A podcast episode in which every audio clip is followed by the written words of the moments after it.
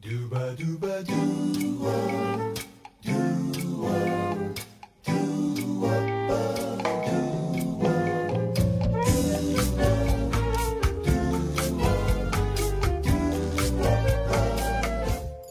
果回放到一四年六月份的时候，我肯定想象不到我现在是在做这样的一份工作。我们的专业让我们不太敢去选择更有针对性的一些职能，因为你会觉得你在这个上面没有任何专业的支撑。英语这个专业，它还是做的一种通识性的培养。刚毕业的时候觉得人生充满了可能，结果去了之后一盆冷水浇下来。真的干到最后，我就不想干了。大家都知道，刚工作两三个月，然后就跳槽，不是什么好的现象，可能会说你这个人不行。然后大家就是对你很严格，因为因为你已经是一个职场人了，你就是要表现的专业。出来之后，我就觉得我去到哪个公司都，啊，好好轻松啊，就没有人这么苛刻的对我了。第一下跳到联想的时候，真的是太完美了。可能那个时候真的才觉得，哇，这个专业带给我的自信，真的是什么东西都就是代替不了的。如果再重来一次，你会还学英语吗？我我我我待定。Hello，大家好，欢迎来到了不起的我们，我是迷糊姐，我是 Lisa。了不起的我们是由两位专注于职场发展和自我提升的女性共同经营的播客。我们是如此相似，却又如此不同，但我们始终勇敢、乐观、努力向前。我们希望通过分享一路走来的心得，吸引和我们一样了不起的每个人。我们的话题会涵盖职业规划、职场晋升、女性觉醒、个人成长等。也会邀请不同领域的嘉宾一起激情对谈，每个人都值得鼓励，让我们一起成为了不起的自己吧。那今天是我们的第一期节目，想来聊一聊毕业生择业的问题。因为我和 Lisa 都是大学同学嘛，我们俩都是英语专业的，其实都面临过一个困惑，就是毕业到底能干什么？我那时候就觉得，除了英语以外，我没有任何优势，不知道适合什么工作。这个问题在我后来工作的两三年里面都在反复思考，一直到现在，我们已经毕业八年了，也在工作上取得了一定的成果，所以想复盘一下自己是怎么走上目前的职业道路的。Lisa，你可以先说一下自己的职业经历吗？可以。大家好，我是 Lisa。像刚刚迷糊姐提到的，我俩都是从英语专业毕业的，不过呢。不幸的就是我没有像大多数人期待的那样成为一个呃专业从事跟英语相关的职业，比如说像外贸或者说是外交，甚至是高翻这种。呃，我的第一份职业是 OA 零售管培生，后来是转变到了消费电子行业，先是在联想做了五年的 PC 运营业务，后来然后有机会跳槽到了小米，现在是在做手机业务。啊，然后目前岗位是跟供应链相关的一个岗位。嗯，欢迎 Lisa，嗯，也谢谢 Lisa 的介绍。其实我们有很多相似的地方，因为我们是大学同学，所以其实也毕业八年了。我们的第一份毕业后的工作都是管培生，Lisa 是在硬件行业，我是在零售行业的管培，但是都没待太久。我当时是干了七个月离职的。Lisa，你当时是多久？我比你要短很多。我只有三个月，甚至其实是不不是完整的三个月，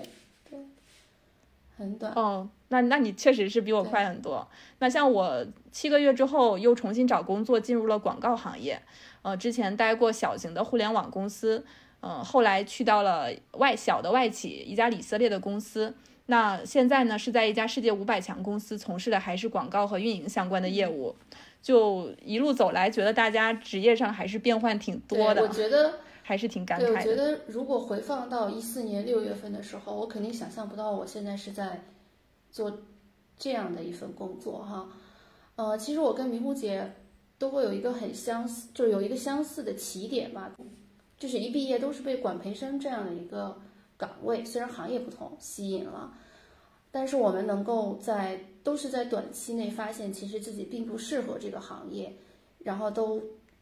不断的探索，然后走到了现在的这个行业。呃，不同的话就是迷糊姐可能是先是从一些小型的，或者说叫小而美的一些公司，然后来到了现在她就职的这个非常行业界非常头部的这种世界五百强的公司哈。然后我呢，其实是呃先去了一个非常正规的，有着四十多年行业沉淀的外资企业，也就是联想。然后，然后又去了一个像小米这样，虽然也是世界五百强，但是其实它的沉淀都会少一点。对我来讲，其实还是一个新生的公司。我觉得这个也是一个很有意思的点，就是虽然我跟明慧姐起点相似，但是后来的发展方向其实是不太一样的。我觉得这个以后也可以做一个非常有意思的点，然后我们来探讨一下。嗯，好的。那我们可以聊一下，就是为什么当时我们都会不约而同的选择管培生呢？你觉得是为什么？这个问题其实我还真的思考过。你假设我是学 IT，或者说学什么石油这种非常指向性非常明显的专业，我觉得我可能不会去选管培生这种岗位。所以其实还是跟我们这个专业的选择有关系。我觉得整个四年英语这个专业。它还是做的一种通识性的培养哦，而管培生呢，它就是正好满足了像我当时毕业的那种状态，可能嗯宽泛性的那种基础的那种技能都是有的，但是你要说专一的我没有，就相当于管培生给给我们提供了一个非常宽泛的一个入口。然后第二更能吸引我们的是说管培生他的一个培养，我相信很多公司的管培生。都是，比如说你要去轮岗啊，然后有不同阶段的培训，我觉得这个也是吸引我的一点。所以，然后毕业的时候，可能对于英语毕英语专业毕业的人来讲，是一个比较好的一个选择。我是这样理解的。是的，是的。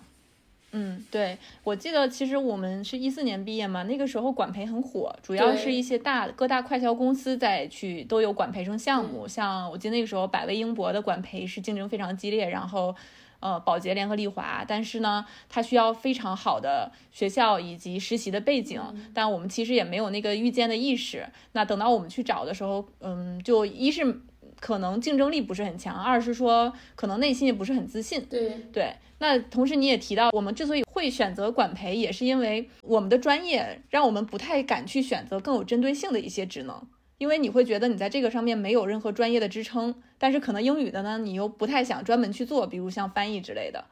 对，所以其实也是赶了一个潮流，但是赶上了潮流的一个末端。但是很庆幸，就是我们很快就发现了自己的不适合，就很快的离开了。那现在如果再说回来的话，再让你，你当时为什么会选英语呢？就是如果让你再选一次，你还会选英语吗？作为你的专大学专业，你这个问题问的其实很好。我先回答第一个问题啊，就是说为什么当时会选择英语这个专业？就是我英语确实一直很好，从开始接触英语，然后到最后高考，我英语成绩都非常好，然后高考的分数是一百四十八分。但是我觉得，这好像不是我的第一选择哦。就还原一下当时的那个情景啊，我觉得是一个不得已的选择。为什么呢？就是我们当时其实条件非常有限，就不像现在的，像现在我们这种网络呀，然后消费电子产品都非常多，然后信息也是非常丰富。我们那个时候就是考完，然后你学校发给你的就只有一本那个高考报考志愿指南，就是。听着好像是说是告诉你怎么选选专业呀，怎么选学校这种，但其实那上面最重要的信息就是那些学校罗列了各种各样的学校，然后各个学校对应的专业的代码是什么，就生怕你到时候填志愿的时候填错。所以其实我们当时是没有这种很正规，然后又很规范的这种途径去详细了解这个专业它背后是什么，代表比如说它的课程特色呀，然后就业前景是什么。更别说就是说啊，我还要分析一下我，像现在比如说对吧，我们选择一份工作，说我是什么样的性格，然后我可能适合什么样的职业，根本没有这种分析。我觉得那个时候的心态更多的就是 OK，分数出来了，嗯，我可能想上这一类的学校，然后看一下这一类学校的历史记录，OK，那我的分数是够的，嗯，然后当时正好就英语比较好嘛，然后其他的可能都搜搜，我也不可能去学文学，对吧？我也不可能去上。数学这种东西，因为咱们都是文科出生嘛，好像只有英语听着像。你是理科是吗？那你一会儿得好好讲讲，就是你是怎么一个理科生，然后选择了英语？我觉得我还挺感兴趣的。其实我我我，你刚刚有提到，就是你其实一直以来英语都比较擅长，那可能，呃，也不能说是选选的不喜欢吧。其实因为你学起来还是挺挺好的，对吧？大学也没有什么不适应。其实我也是有是有一样的，就是我在初中、高中一直英语都比较好，可以说就是从一开始就打基础打好了之后没费过力，对。但是这也造成一个问题，就是就是你还有没有必要去拿英语当为当一个专业？因因为我其实说实话，我我在大学，我觉得很多课程对我来讲压力也不是很大，对，或者更多的提高来自于课外的一些活动啊，包括口语的提高。你其实你选了一个你喜欢的，但是又不是你最喜欢的，说嗯能够作为以后发展的。也我们高中的时候对这个职业的意识，就是比如说你大学你你喜欢什么专业。你适合学什么，以及说这些专业和未来的社会走入社会之后的工作到底有多大的关联性，你都是不知道的。对你不知道你想报哪个专业，你你也不知道这些专业长大之后能干什么，就那个时候缺少一些相关的职业教育。还有就是我们报志愿的时候有一个，嗯，有一个逻辑就是说不要让分数浪费。对，我不一定要报我最喜欢的专业，但是我一定要尽可能让我的分数不浪费，报上他能够上的最好的专业。那有可能，如果你高一点的话，你可能就会报一个理工科，因为理工科难难考嘛。那像我们的话，都是分数落在了，可能浪费了一点。对，所以某种意义上也可能也好，就是如果让我去学一个理科，我理科的专业，我可能会更痛苦。我当时就。想法挺简单，一个是我喜欢英语，另一个是说我不喜欢理科，尤其讨厌化学。但是我又不知道大学的专业里哪些是，呃，可以不学化学的，所以我就非常非常简单粗暴的把所有理工科的专业全都屏蔽了，因为我害怕我到时候又要去学化学。对，呃，那呃，但是同时呢，其实我也还蛮庆幸的，我学了这个专业，就是因为。我英语它是能够让你使用在很多场景里的啊，而且我当时可能就嗯，你你知道从嗯，你一直上大上初中高中就都在一个地方，没有去过其他地方，你就很想去一个更远更大的世界，那你就觉得英语是一个很好的工具，可以可以让你去呃参与其中。其实你这个也不亏，说到底就是你至少你还是分析过自己的。喜好、长处什么的，对。但是像我现在回想起来，那会儿我们真的挺被动的，因为我们那边确实是纯纯的偏应试教育，真的就是感觉 OK，我就这样了，我可以 OK，我就去了，没有想过就是说我怎么啊认真的分析一些，然后拿到匹配自己分数的一个好的学校，甚至好的专业。对。所以其实我现在很想说的一点就是说，相比比如说你整个。三年的那种寒窗苦读，我觉得报考这一这一下也是非常非常重要的。是的，是的。如果有高中毕业生在听我们这个的话，嗯，我的建议就是说，还是要很重视这个，多找人去聊一聊，对，然后多上网去去搜索一下，然后以及多在你的初高中期间就探索一下你的兴趣，这样尽可能的去 match 到一个你喜欢的专业。但是我是觉得，其实。报错了也没有关系，因为我们后来也都呃做了和自己可能专业没有那么相关的事情，也没有说你的志愿报错了，你这辈子可能就要一直走这条路，就很灰暗了。就是说，因为我刚刚讲那个情况，可真的是，我想细算一下，都是十二年前的事儿了啊！就现在我们的网络非常的发达，然后信息数据都非常的丰富，所以我觉得倒也不至于再会出现像我那种情况，甚至大家更应该有的是如何去对这个信息做甄别。对吧？嗯，对对，还有一些现在有那个高考的那个高考报志愿的那个生涯规划师，专门做高考报志愿的。当然也要看一下是不是真的有能够找到你的兴趣点。我觉得兴趣是最重要的。他很多规划师可能了解各地的报考的呃要求，然后把让你的分儿最大限度不浪费，但是他不一定真的关注到你喜欢学什么。这个的话需要通过一些工具。去辅助你去了解的，然后同时也是像米糊姐说的这种，其实志愿报错了也没什么，嗯，然后当时咱们学校其实是不支持那个转专业的嘛，其实现在已经有很多专业，很多学校的很多专业其实是大一上半学期之后有一个重新选专业这样一个机会，觉得倒也不必特别，对对这个专业，比如说万一选错了也不必耿耿于怀。其实我现在还好了，我只是想起来的时候，真的感觉是有点。哦，不舒服，对，还好现在，嗯，对，那那所以你的答案，如果再重来一次，你会还学英语吗？我待定，就是我持一个 open 的态度，就是我可能真的是要再评估一下，对吧？就评就是如果再来一次的话，我肯定会认真评估，然后经过一系列的思考之后，我我觉得可能就不只是说我选不选英语的问题了，甚至还会引申到我来不来北京，然后选不选这个学校的话题。所以我觉得这个话题还是挺大的，嗯。当当然了，我觉得就是一切都是天意吧。当然了，就是我再说一下，不是说英语这个专业怎么样，我觉得在二外学英语还是带给了我们许许多多非常非常有意义的经历和经验，这个还是非常非常珍贵的。对的，对的，对，是的，是的。但如果让我选一次的话，我可能不会选英语，因为我可能会选一些跟数据相关的工作。可能因为我现在做的，我觉得我自己最喜欢的部分就是数据。对，但但是我当时不知道，因为我当时，对我高中的时候其实数学很好，我只是因为不想学化学，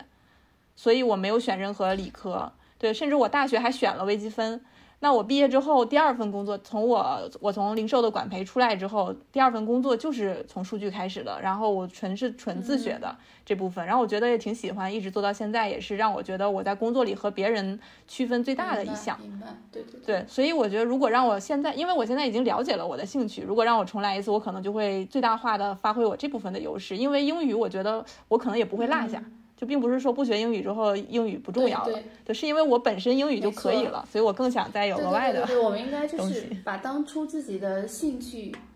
点或者说是自己的长处作为一个差别优势，我觉得这种可能更好一点。嗯，对的。好，那我们来说一下第一份工作，你当时是怎么找到的？有做过什么哪些尝试吗？就除了你后来找到的管培，第一就是咱们那会儿应该比较火的是智联招聘，对，然后什么中华英才网，然后再然后就是学校的那个学校有一些那种，比如说来学校做那个人才市场的那种校招，对对对对，嗯，但是校招其实不多啊，我理解咱们那一会儿，哦，所以我觉得主要当时主要的一个招聘渠道就是在网页上面刷简历，然后回想那会儿的感觉，我觉得。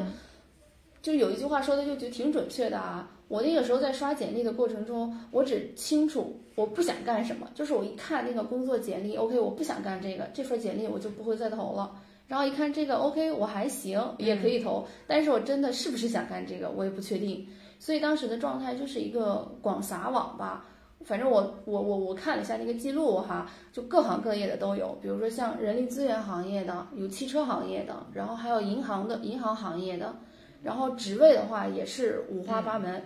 但是当时的简历都是用的同一份。正常来说，我们其实是放到现在的这种情况来讲，我们对不同的岗位，其实我们的简历内容是要稍作调整的。嗯，我当时知道这个事情，但是当时因为你没有方向，你根本你也不知道他最看重的是什么，所以你根本不知道你应该怎么调，索性就都一样的发出去，效率比较高。对。反正当时是参加了好多场面试吧，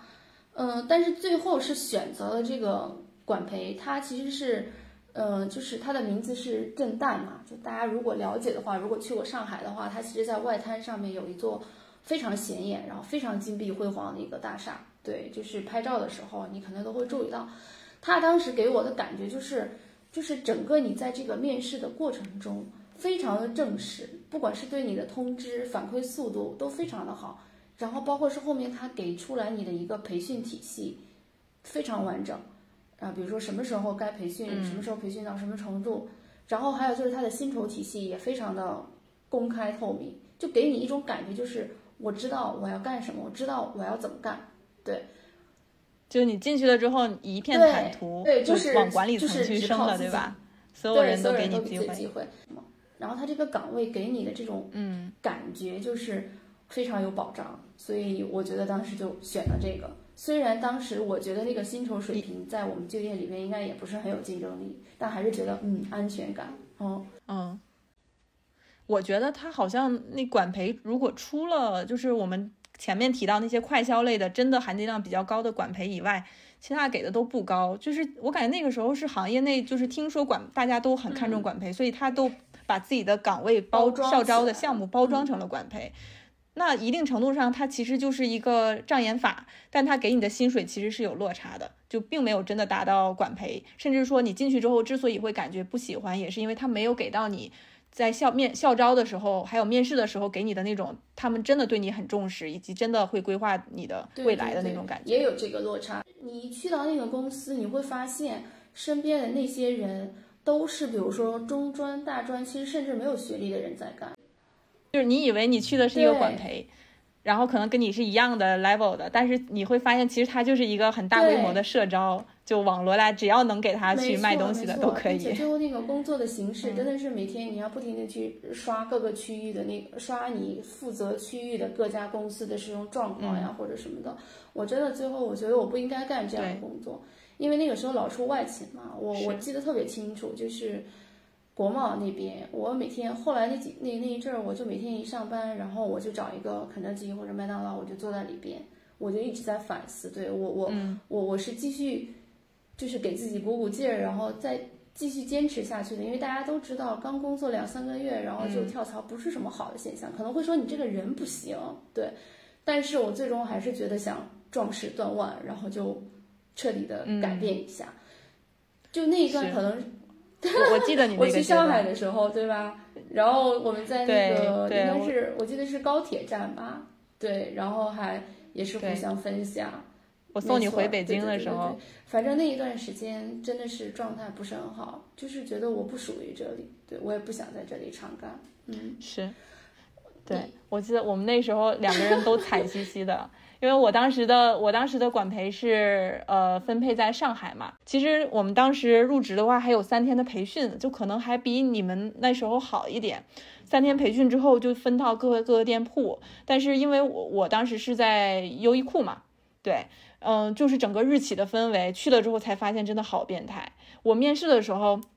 有查过，就网上这往届的管培有就是褒贬不一，就是说很累啊，压力很大，很变态，就觉得说，嗯，我当时就想过，我到底要能不能撑下来？但我当时真的是太想去了，就可能因为被他整个吸引，然后他越难面试，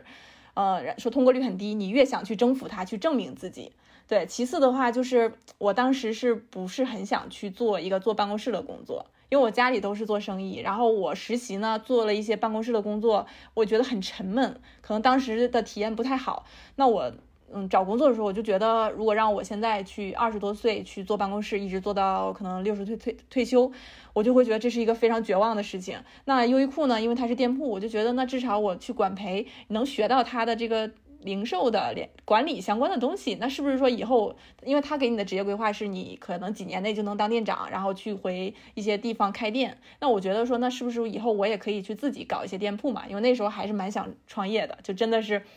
嗯，刚毕业的时候觉得人生充满了可能，结果去了之后一盆冷水浇下来，就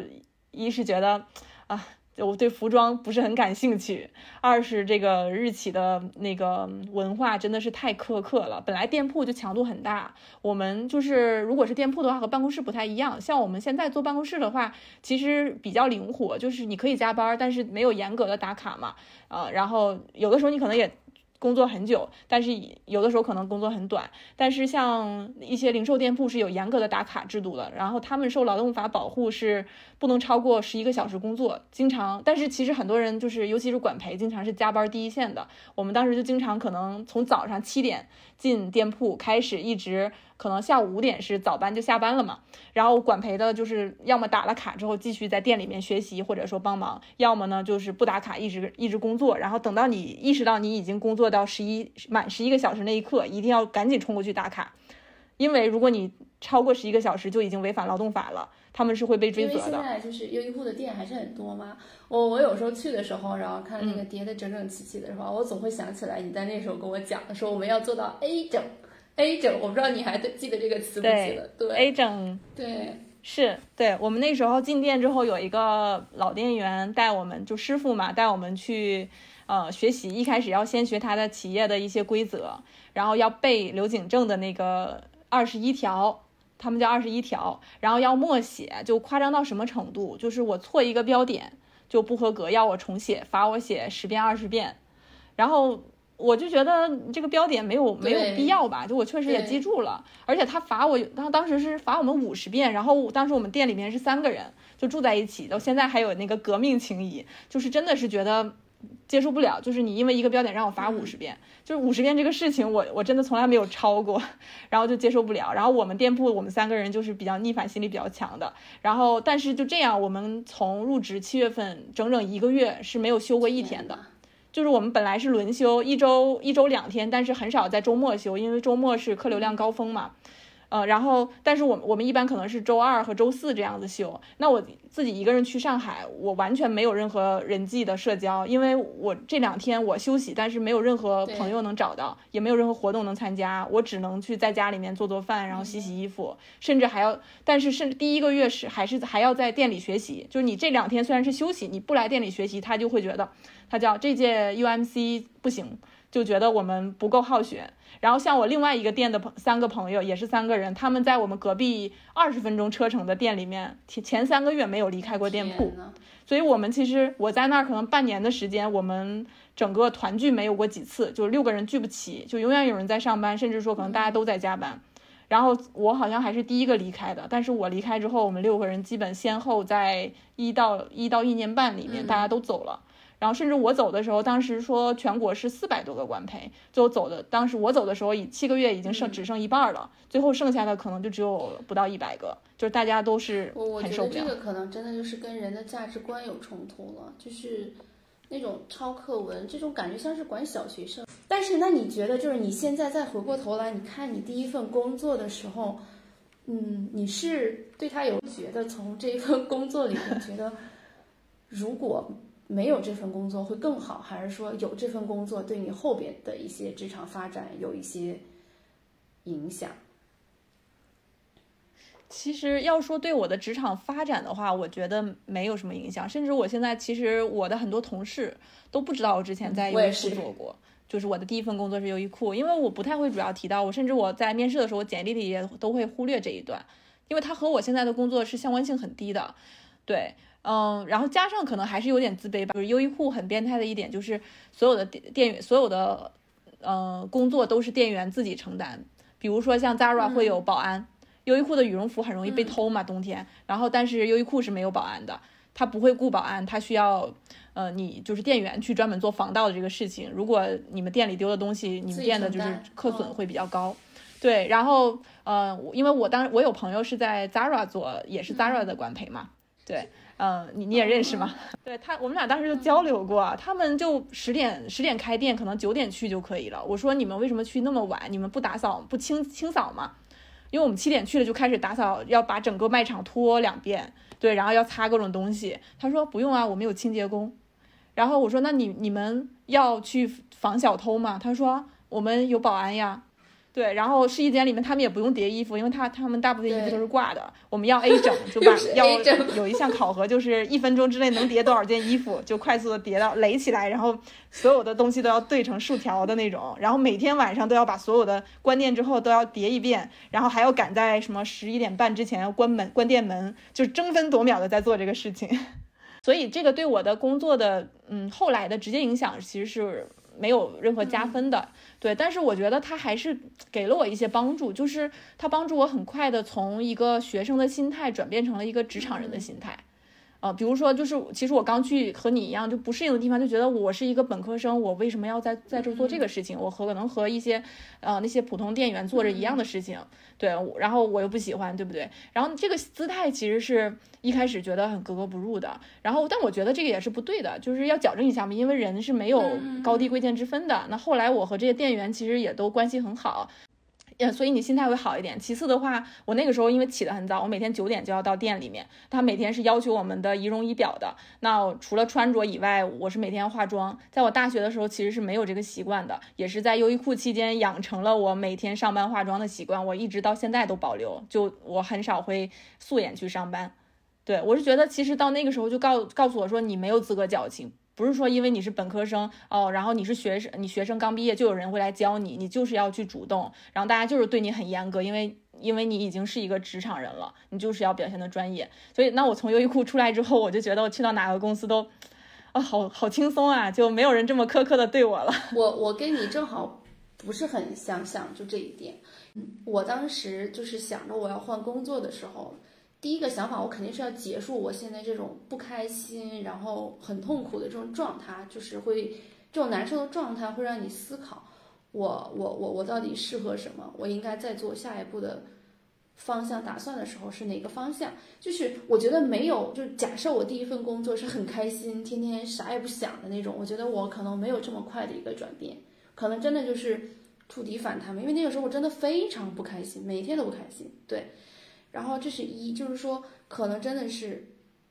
大痛苦之后，然后我才有这种说我要去改变的这种勇气啊。然后第二点就是刚刚讲到了，我当时想的就是。我找的下一份工作，然后一定是环境非常好，就是最好是有那种独栋自己的写字楼的那种。然后第二就是工作的环境要优雅，因为当时我们其实是挤在远洋大厦的一个那个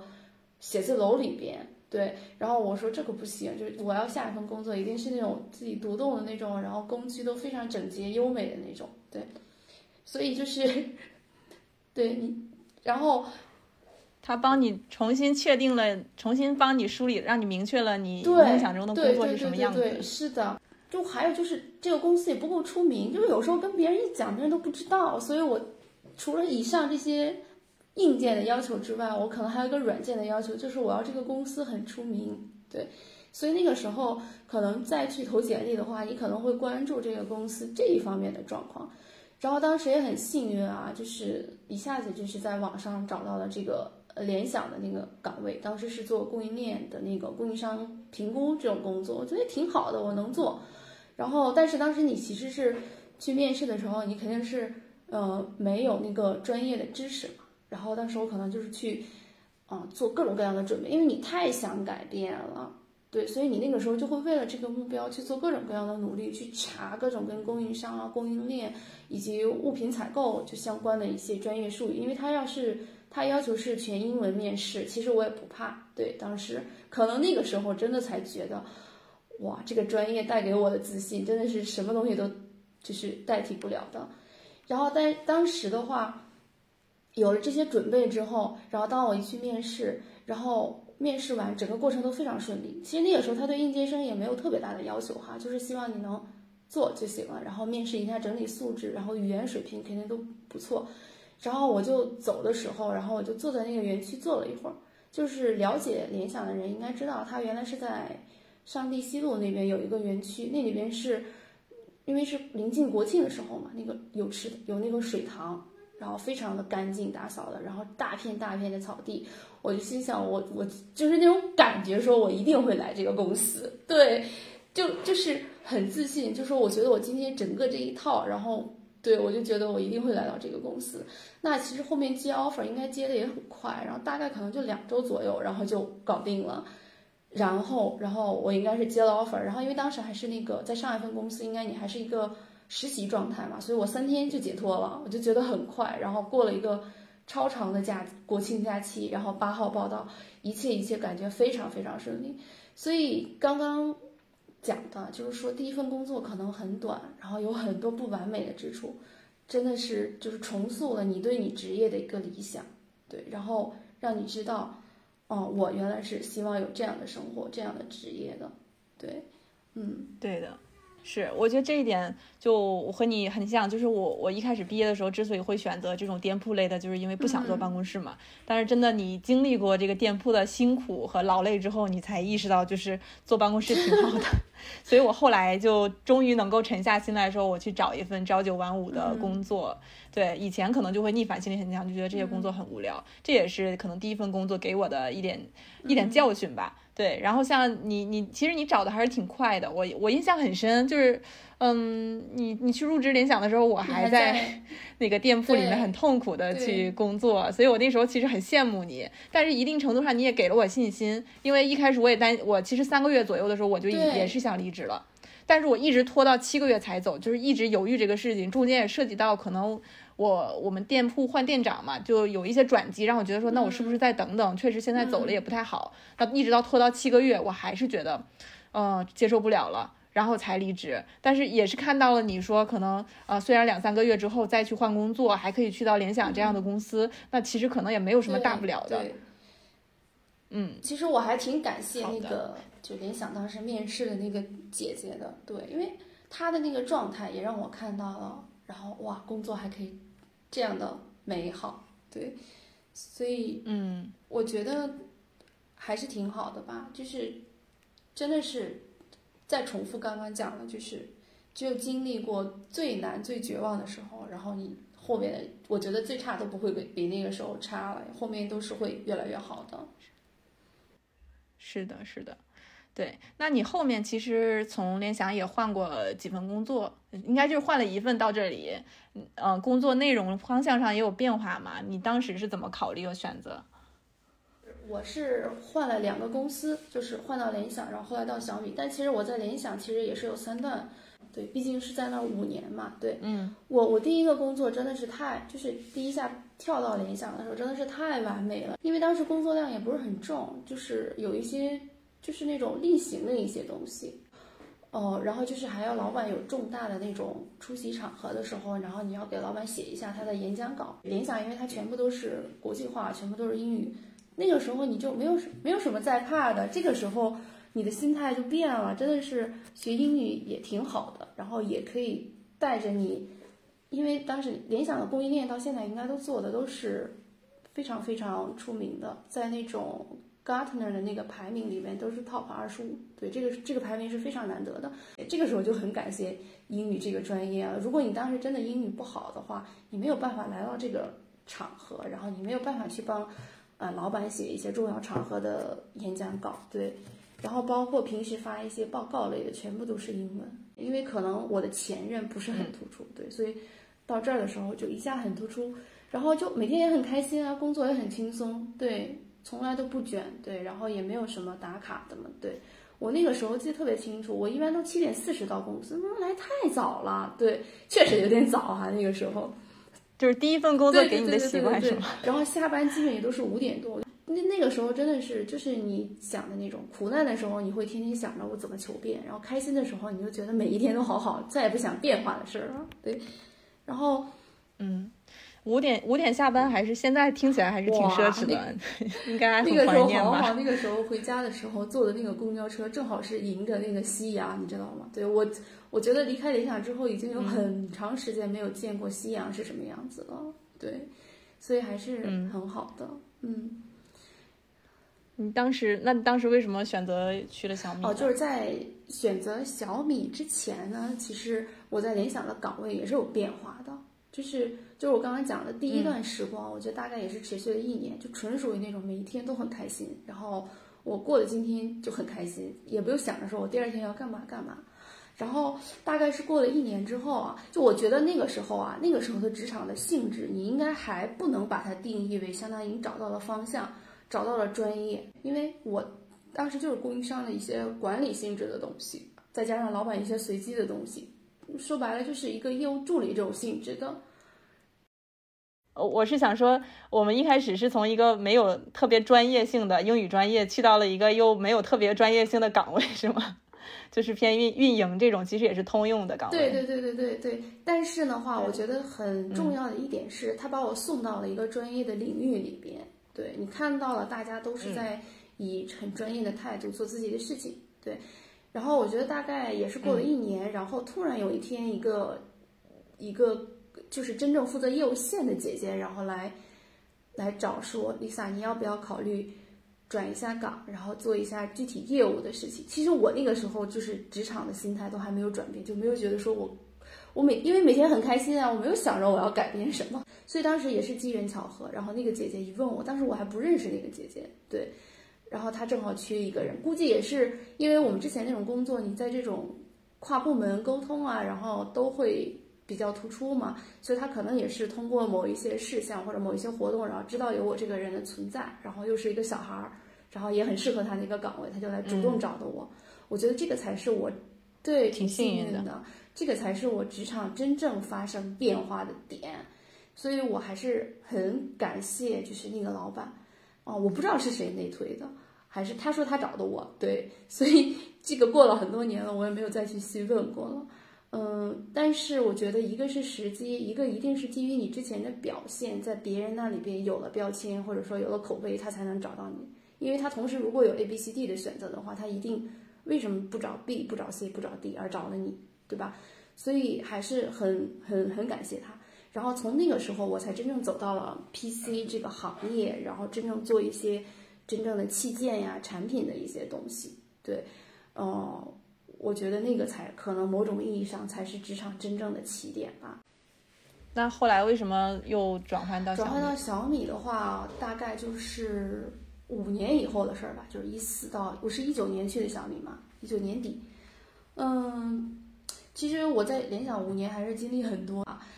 大概其实就是我在联想其实经历了结婚、生子、买房，就基本就是你能想象的，就是人生的大事儿，其实基本都在那儿已经。解决完了，呃，然后那个时候你可能大概学了个三五年之后，你就会觉得，嗯，好像我自己可以，然后懂得也挺多的，结识的人也挺多的，然后看到看过的东西也挺多的，然后就开始把简历投在网上，哦，然后然后就被小米，然后就 HR 可能就找到了，然后后面的面试也都挺顺利的，然后当时的话相当于是。同样的岗位，然后换了不同的行业，就是从 PC 到手机这边嘛，所以我觉得也还好。还有一个原因就是说，整体可能在像联想这种比较成熟行业的话，可能再加上我们又都是从应届生过来的，就整个那个薪酬体系的那个提升可能是比较慢的，所以每年可能涨薪啊、涨幅这种都很少。再加上当时我们可能有家庭的这种经济压力，所以当时觉得，哎，小明。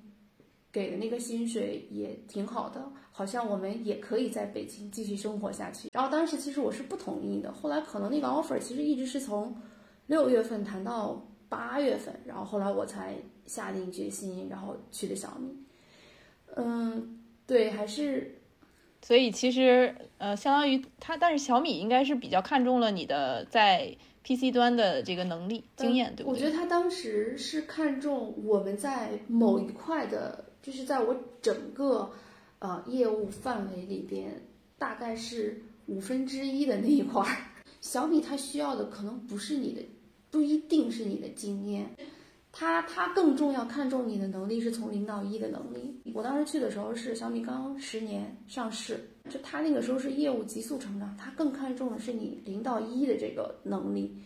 所以我其实一开始去了的时候，你会感觉，哇，我懂了那么多。行业最好、最正确的知识和经验，但是我在这个，在小米这个土地上面，我下手好像很难。嗯，所以那个时候其实我也思考，你自己很自信的东西，就在联想，你自己觉得。哇，我学的好板呀，然后我自己好会呀。其实很大一部分是那个平台给你的自信，而不是你真正沉淀到自己身上的能力。就小米看重的是你这一块的移植能力。它不仅是站在那儿，小米它不需要专家说你告诉他，的的的是对的。它更需要的是你怎么能把别的企业的经验快速的移植到小米，然后产生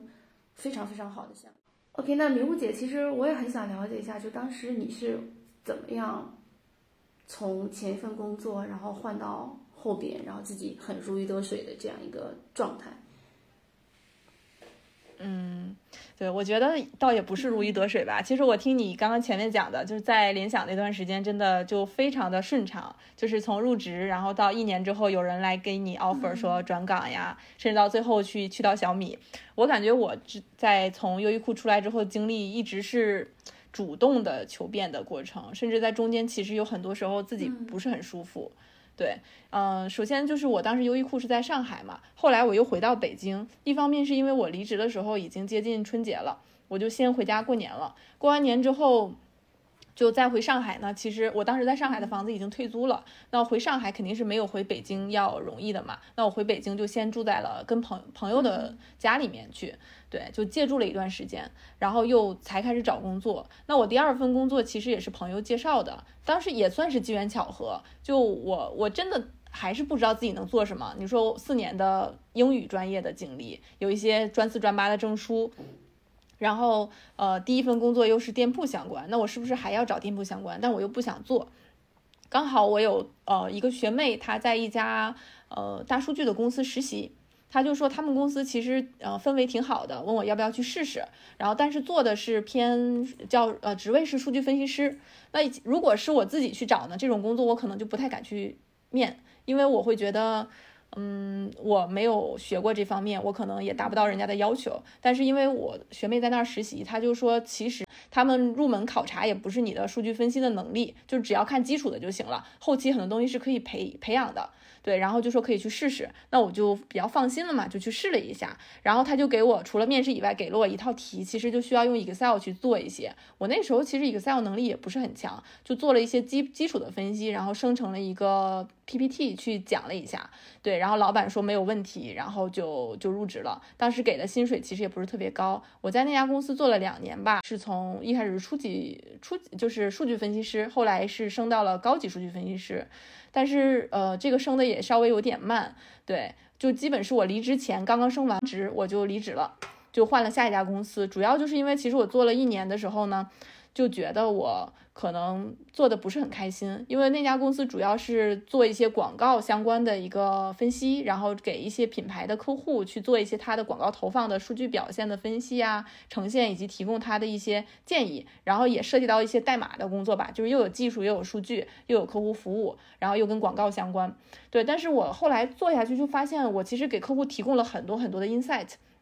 但客户并不采纳。他们更多的是说拿这个 insight 这个报告去证明他们做的这波投放是有效果的，但其实你你的分析告诉他们，你很想说的是你这波没有效果。就比如说他可能买了很多公众号，我记得当时是。微信有出一个 bug，就是它有一个刷量软件，因为微信的一个更新都失灵了，那你就会突然暴露出很多公众号。当时好像像什么那个有个很有名的公公众号，好像叫大望路之类的，还是有还有挺多网红的号，它的量都是刷出来的。那一天就突然暴露了，就扯掉了遮羞布，然后他可能一天只有几十个浏览量，但是收着很贵的广告费，然后报着很高的数字。对，那我就意识到我的工作是不是一个虚假的粉饰太平的工作。对，然后呢，我当时就很痛苦，然后但是也还是一直都不知道自己想做什么，就是也不知道市面上还有什么跟这个相关的类似的工作，然后我当时就去找了在行上面的那个职业规划师，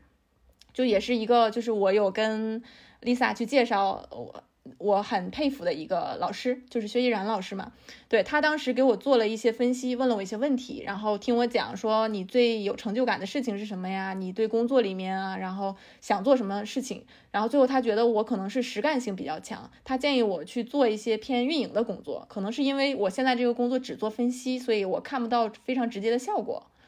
然后就打开了我的一个视角，说其实我还是要换一下行。就是所以我从第二份工作到第三份工作又换了一个方向。然后要去转运营，对，但其实的话，就是感觉行业是没有变，只是工作的方向或者侧重点是变了的，对吧？所以还是有连续性的。是他当时给我的建议是做运营，但是你想，他也是 HR 嘛，他并不一定说知道什么行业的运营适合我，那我还是要自己去摸索。我当时就很纠结，因为其实网上有很多什么运营的培训，转用户运营，然后呃这种。就是各种运营的工种，然后听起来也很高大上，我还是觉得我好像不够专业，没有经验。对，那同时呢，如果我直接又转到这个方向呢，我之前的经验就没有没有用了。所以我就在想，有什么职位是能够既能让我满足我做运营的需求，同时呢又能用上我现在的经验的工作？对，就是我要广告或者是呃广告数据分析相关，同时的的运营，那其实更偏的是流量运营，我就开始。结合这类的 JD 去找工作，对，然后在当时是在猎聘上了，去去看他的这个职位，然后有刚好我后来第呃就是那家以色列的公司来联系我，是他的 HR 又找到我，其实他们做的主要是帮助中国的客户，就是开发者去向海外做推广的这样一个工作，对，那其实他就需要一个是对数据敏感，同时了解广告行业的。呃，人去做，那我之前的经验还是可以迁移的。同时要做海外的话，其实你的英语能力是是需要的，因为一方面是你的工作，你面向的国家以及你的总部是在以色列嘛，那大家日常都是要用英语沟通的，所以基本是完全就是把我之前的我的优势经验以及我想做的东西完全匹配了。对我在那家公司待了四年半。就也还挺久的那段时间，我觉得就很像你在联想的时候，就整个人很开心。我是前两年自己做运营，然后也非常幸运的遇到了一个就是很和我比较同频的领导，就我他说什么我非常能 get，然后我我想做的事情他都也很愿意支持，然后我们就一块儿去做出了很多结果，就我带的客户可能就业绩翻了好多倍，然后内部大家都觉得我的优化能力很强，那可能也确实因为我比较适合运营，就比较有责任心，然后做的做的时候也非常非常的有干劲，就你看到这个结果有正反馈，你就很愿意一直去做。那你一直做的结果就是，大家看到你的结果，他就愿意把更多更重要的客户给到你，向你资源向你倾斜，那你就会出更多的结果。对，那我做了啊，差不多两年之后就升职了，去开始带团队，又带了两年多的团队。对，嗯，这是我在上一份工作的一个一个一个经历吧。我觉得上一份工作才是真正鉴奠定了我对我自己的一个呃个人优势的认知以及职业方向。就我真的是喜欢这方面的工作。所以才会一直在做。那我现在的工作呢，其实和上一份工作的类型是一样的，只是说公司从一家以色列公司换成了还是外企，但是是美国的公司，但是可能它是更大一点的一个平台。其实对看下来的话，我觉得整个我们这个探索过程还是非常有意思的。然后再回到我们原来的话题，就是说，嗯，英语到底在这个过程中发生了什样什么样的作用，或者说？因为你刚刚有提到一点，是说你的第二份工作是学妹或者说是什么介绍的，对吧？其实可以谈一下，就是校园经历或者说英语这个专业在整个你这个职业中有起到什么样的作用吗？嗯，这是个好问题。嗯，校园经历，嗯，我觉得我当时校园经历还是对我挺重要的。因为我大部分的时间，大学的时候，大部分时间是忙在了社团上，主要是那个一个跨学校的社团嘛。我的外号也是这么来的嘛，就为什么叫迷糊姐，就是完全废寝忘食的忙这个工作本身，所以家就是很多生活上的事情很容易迷糊，都丢三落四。对，然后结束之后，我觉得它很锻炼我的。呃，一个是勇气，就是我以前可能还是比较就是学习一点安静，然后不太敢去在人前发言啊，也不太敢去做一些跨学校的呃大家的沟通交流。对，然后我记得那个时候，因为我们涉及到一些出入出国的交流的行为，很学校的还不让我们开始办活动，那还要去跟社团委的老师进行沟通，就要。做很大的心理建设，然后也去锻炼了你的领导能力和沟通能力，认识了很多人，然后一直升到了就是从副主席到主席，然后我大概做了三年吧，就大学四年里三年都在这个社团里。对，也是因为这个社团，然后可能认识这个学妹，然后才接触到这个工作。但是其实后面包括我去到各个公司带团队啊，其实我觉得很多能力是在我在社团期间就已经培养出来一个雏形的，只是它又有一个新的平台可以去发挥。因为我当时在学校实习的时候啊，主要是一些，呃，首先是在比如说学校对外的项目上面有类似于一些，呃，呃，蒲公英学校这种项目哈，然后在对学校的管理上面，因为我当时是做过，应该是一六级的学生的一届班主任，就是相当于说小孩刚入学，然后要帮助他们尽快适应大学生活，然后再然后就是说。我后面实习的一些经历，比如说是在三星，然后在港中旅这种，就是做的这些事情呢，其实都不是特别专业的东西，但是呢，它都需要一个很强的这种跟人交流、跟人沟通、跟人合作这样一个能力。就是，所以就是我当时，就是我现在回想起来，就那个时候，就这种能力，感觉就是在那个时候奠定基础的吧。然后像现在我们的工作，不管是后来在联想，包括现在在小米，都是需要你去发挥你这种很优越的、很优秀的这种跨部门合作、跨部门沟通的这种能力，然后你的事情才能共识，才能往前推进。我其实对这一点比较有感触，可能没做专业的事情，但是你这种横向、纵向沟通的能力得到了一定的提升。我我对我觉得你你是在大学期间的实习要比我实习经历比我丰富。我主要是呃，可能社团上面会多。其实我做的实习不太多，因为时间有限嘛。做过两三份的样子，没有你这么多元化。但是其实能力都是通用的，所以其实还是希望大家在大学期间能够，不管你是什么专业，多多的去探索。一方面是找到你的兴趣，然后锻炼你的能力，同时可能也能认识一些人。有的时候可能通过一些机缘巧合，就能够接触到一些呃很好的机会。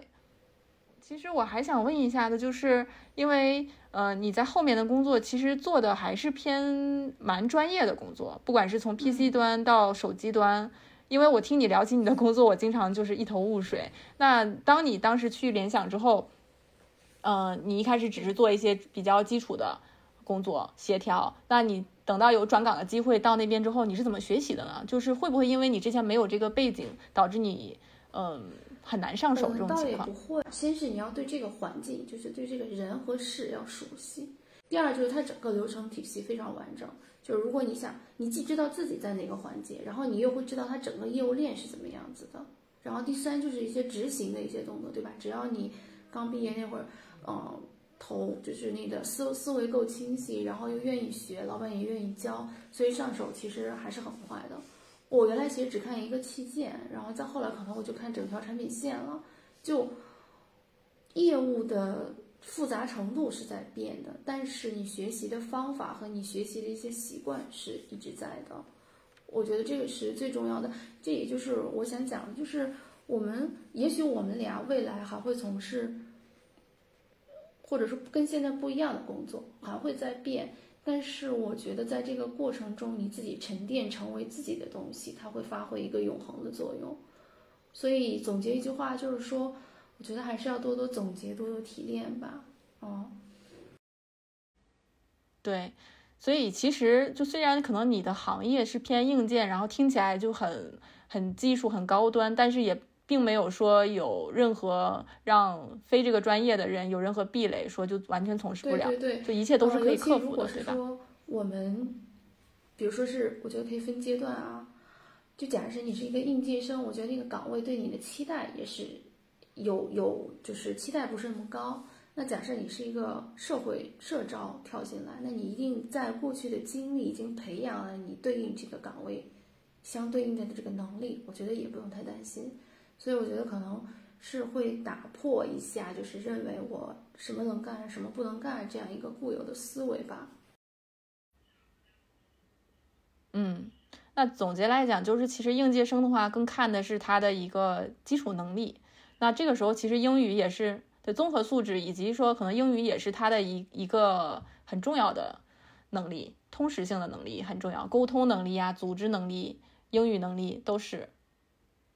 对这个我其实很有感触，就是在英语这方面，因为我们前面也聊了很多，说英语到底适不适不适合做一个专业，到底英语到底有什么用？就虽然我们觉得说可能如果再选，我们不一定再选这个专业，但我还是觉得英语挺有用的。因为后来我在做的可能都是一直在外企的，呃时候，我们其实也有很多内推的机会。那我其实也会发现身边有很多朋友很适合，比如说有的时候他要一个呃技术相关的，那我给一个技术的背景的或者是美术背景的人。找这个职位，但是他们经常会拒绝说，哎，我觉得我英语不太行。对，这个时候我就很惋惜。我觉得不管大家是在什么样的专业里面学习什么，就是英语都是一个很重要的技能。是的，啊，至少口语是的。关于说到这个英语专业，我觉得也可以介绍一下，就是，嗯，比如说想一下跟我们同样专业的人，他们现在都是从事什么样的工作，也可以给我们的听众，然后一个很嗯宽泛的一个。就业空间或者说选择空间就不必那么拘泥。对，像像我们知道的，其实也有人去了体制内，对吧？当老师，这个也是一个不错的选择。对，是，其实体制内好像也不仅限老师，对，就是因为你公务员的话，就是另外一套考试体系嘛。我还挺留意这种的，因为我当时真的每天都在想，都是别人和我这一样专业的人都去干嘛了，我到底能参考谁？对，我记得，呃，很多人会考研嘛，因为当时咱们学校大概是，呃，三三三，就是三分之一的人考研，三分之一的人出国，三分之一的人就业。对，那我们身边有的朋友，比如说本专业考研会去学翻译啊，高翻，但是，呃，可能他学完之后，最后，呃，有的很少数其实会做专门的翻译，对，然后也有的就会进学校嘛。去做一些出境对外交流的老师。还还有这种专业的话，其实也是拿着语言的优势，然后去到像一些外贸公司做一些外展或者什么的，这种也有。哦，对，嗯。对会展类的会展，还有那种项目类的很多。因为我当时大四的时候实习，主要做的就是一个国家的那个员外培训嘛，就接待国外的官员。当时其实也是因为学姐在招实习生，然后那个学姐就也是咱们学校咱们专业毕业的，她一直从呃那个一个国有的公司做这个比较官方的项目，后来也出来一直都是做呃偏活动策划、项目组织筹备工作。那其实他也能承接很多国外的项目。我记得还有一个隔壁班的，然后他后来应该是去学了那种心理学，但是可能又跟这种 IT 相关的。他后来去百度做了，就是做了一些人工智能语言这一种的，好像也挺对。哦，这么对这么高难度。我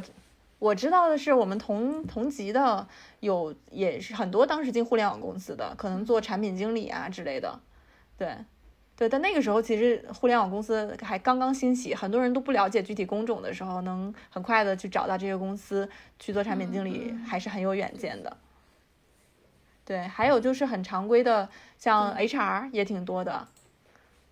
然后也有会再去学一些技术，呃，转码农。所以其实学习是一个终身的过程，就不要被你的专业限制，也不要被你的专业定义。我记得有一个人想讲。专业或者说你的学历真的是把你扶上马，然后走一程的话，其实是跟自己这种持续的学习能力、适应能力，然后决定你能走多远，然后能走多好。对，哇，对你这句话有点有种画龙点睛的 效果。这个是我，对，这个是我一个同学，然后讲的，他学校毕业的时候，应该是校长的寄语还是什么？我觉得讲的非常非常好。那像现在说有这种热门消息，说硅谷都在大裁员，然后今年就尤其再加上国内现在疫情这么严重嘛，我觉得应该是一个最难就业季。像明湖姐这边，对我们现在像这种毕业生或者说在校生在择业的时候有什么好的建议吗？就根据自己的经验。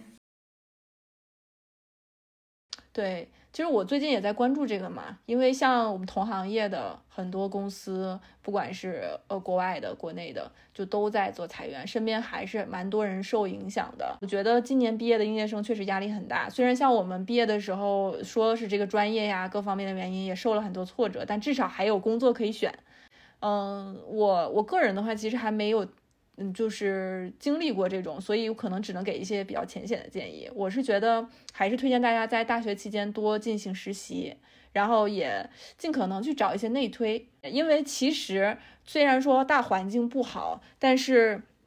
嗯，并落实到个人的几率并没有那么差。对，就是再怎么着。你还是有可能会找到一份工作机会的，像比如说我我身边的很多公司啊，我们公司还是有招人计划，只是说可能竞争的竞争率难度更大了。对，那这个时候如果你通过内推或者实习去留任的话，可能几率会更高一些。对，这是一方面。然后另外一方面的话，我觉得还是关注大的行业趋势吧。就是现在你要想长期你更看好什么行业，因为其实。毕业的时候，并不仅仅选的是一份工作，选的是你，而是你未来的你想从事的行业。对，那尽可能去选一些朝阳行业，比如像我们可能毕业那个时候最朝阳的是互联网，那现在互联网其实也遇到了一些上升的瓶颈嘛。那还有什么行业是一个朝阳行业？那比如说人工智能啊，比如说新能源，就是我只是市面上面看到风比较大的这些啊，那你们可以去调研一下，有什么岗位是可以跟你的专业结合的，是不是一个可能那个他们的。招聘的机会也会比别的行业更多，即便在寒寒冬期间。然后第三的话就是，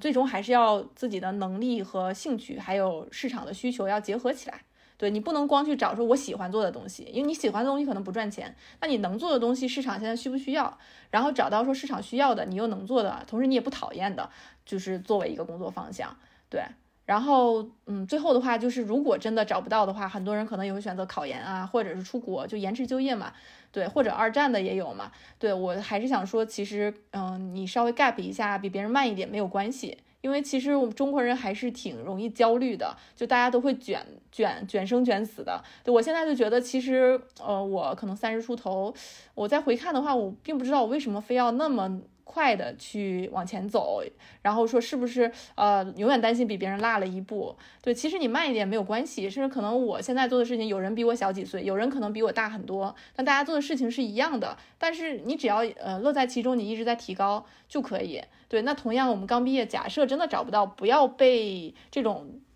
社会上的这个压力或者同学之间攀比影响吧，就慢慢找，可能你 gap 一段也也没有关系。我觉得梅姑姐说的已经很全面了。总结我这边感觉就是整个这个社会都非常的卷，非常的焦虑。我觉得每个人都还是就是保持在自己的那个状态下，就有一定的理性分析。我比较顺其自然一点，所以。我可能没有明湖姐说那么专业，但总之就是说，我要保持自己的节奏，然后错了及时回头，及时调整，然后一定会越来越好的。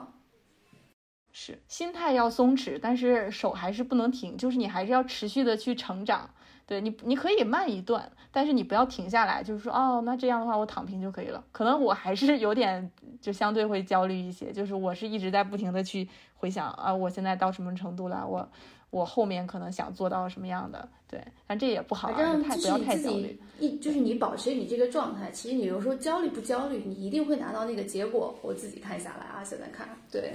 是的，是的，是的，对，而且就一时都没有关系嘛。你像我们两个也是，可能工作也经过了很多波折，然后，嗯，中间有很多转转弯。对你还是会翻身的。嗯，后面我们可以有机会把每一个环节都拆下来，然后细细聊一下，转机在哪里，好呀，然后结果是哪里。嗯，那我们今天的内容其实聊的差不多了，我觉得还是蛮开心的，也希望我们的听友们通过我们的这个分享能够有一些启发吧。那以上就是我们这一期的全部内容。如果你喜欢我们的节目，欢迎在评论中留言，告诉我们你的看法，也可以加入我们的听友群，添加迷糊姐的微信号，拼音迷糊姐三二一，备注听友群即可。欢迎给我们提供宝贵意见，或告诉我们你想聊的其他话题。我们下期节目见，拜拜，拜拜。